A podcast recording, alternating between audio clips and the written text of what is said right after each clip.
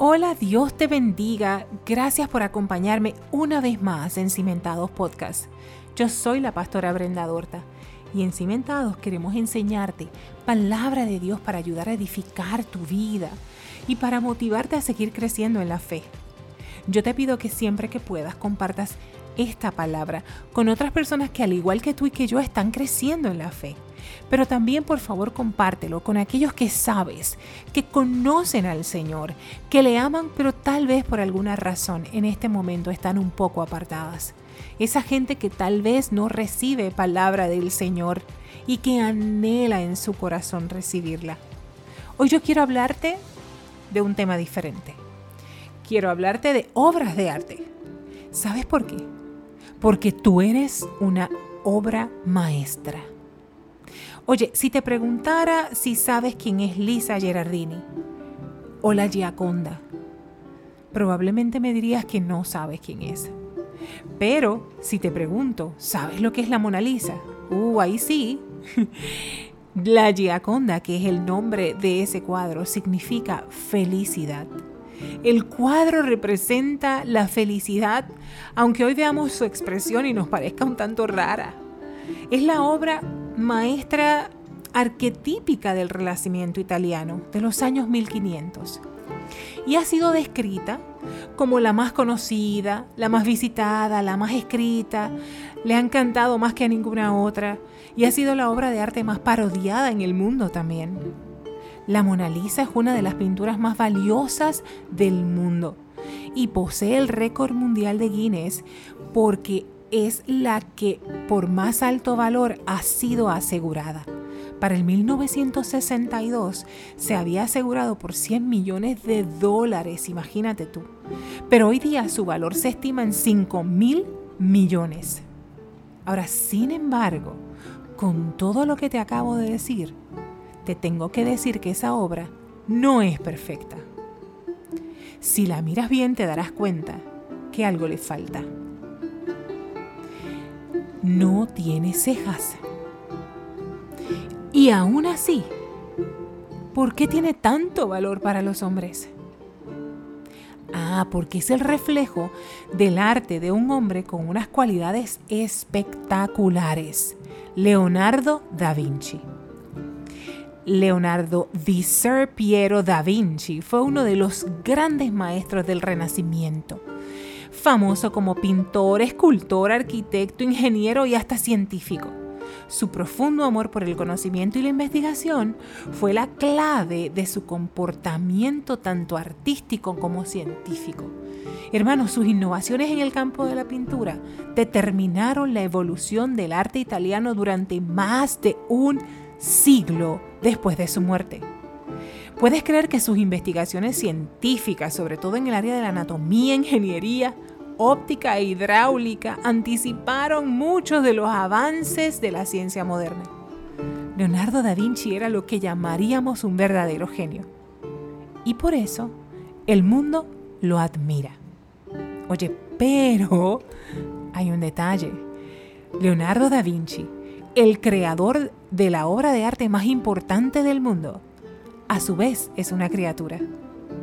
Hay todavía un ser más importante, más genio en el arte, en la ciencia, en la ingeniería que él. Y ese es Dios. ¿Y sabes qué? Hay todavía una obra de arte más grande que la Mona Lisa. Y esa eres tú. Hermanos, dice el Salmo 139 que este artista te formó en el vientre de tu madre esculpió todo tu cuerpo. Y el detalle es que no solo te formó a ti, sino que todo el mecanismo necesario para que cuando estabas en el vientre de tu madre lo hizo perfecto.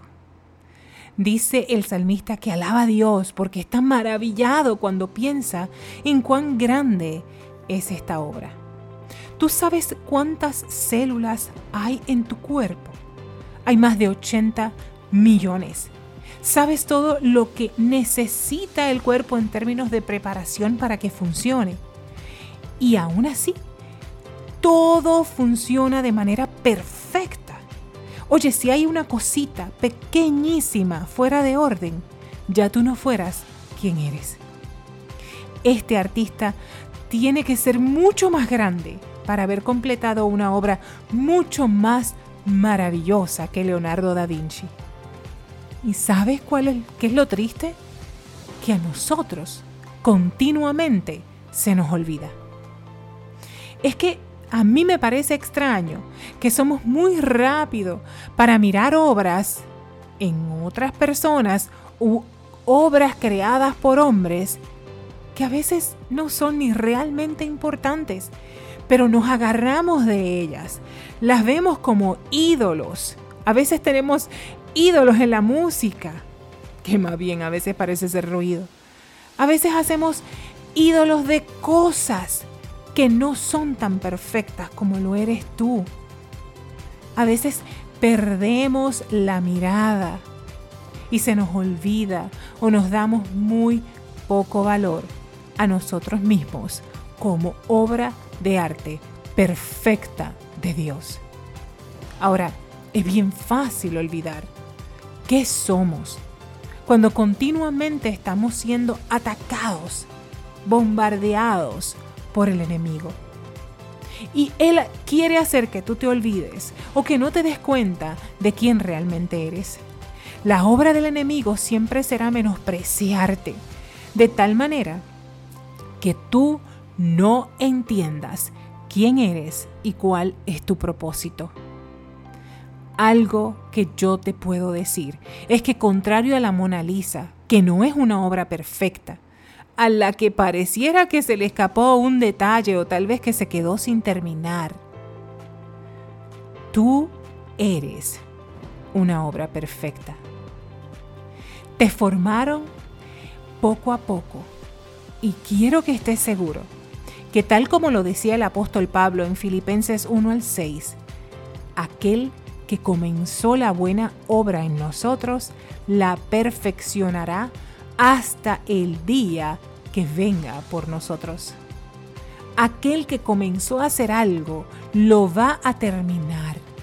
Y esto nos debe llenar de esperanza y de alegría, porque sabes que te estás diciendo, mira, si de casualidad he escogido un camino que no es el correcto, si de casualidad he escogido el camino de la izquierda, todavía tengo tiempo para regresar.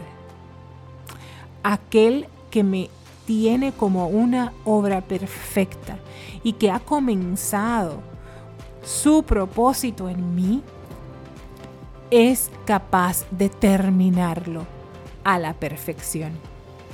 Hermano, hermana, mi intención hoy era recordarte que aunque el mundo te diga lo contrario, tú eres una obra de arte perfecta del arquitecto, ingeniero, pintor, escultor más perfecto que jamás ha existido. No se te olvide, no te enfoques en la parte negativa vamos hacia adelante, recordando quiénes somos y no permitiéndole al enemigo que meta en nosotros pensamientos no correctos sobre quiénes somos. Que el Señor te bendiga y será hasta una próxima ocasión.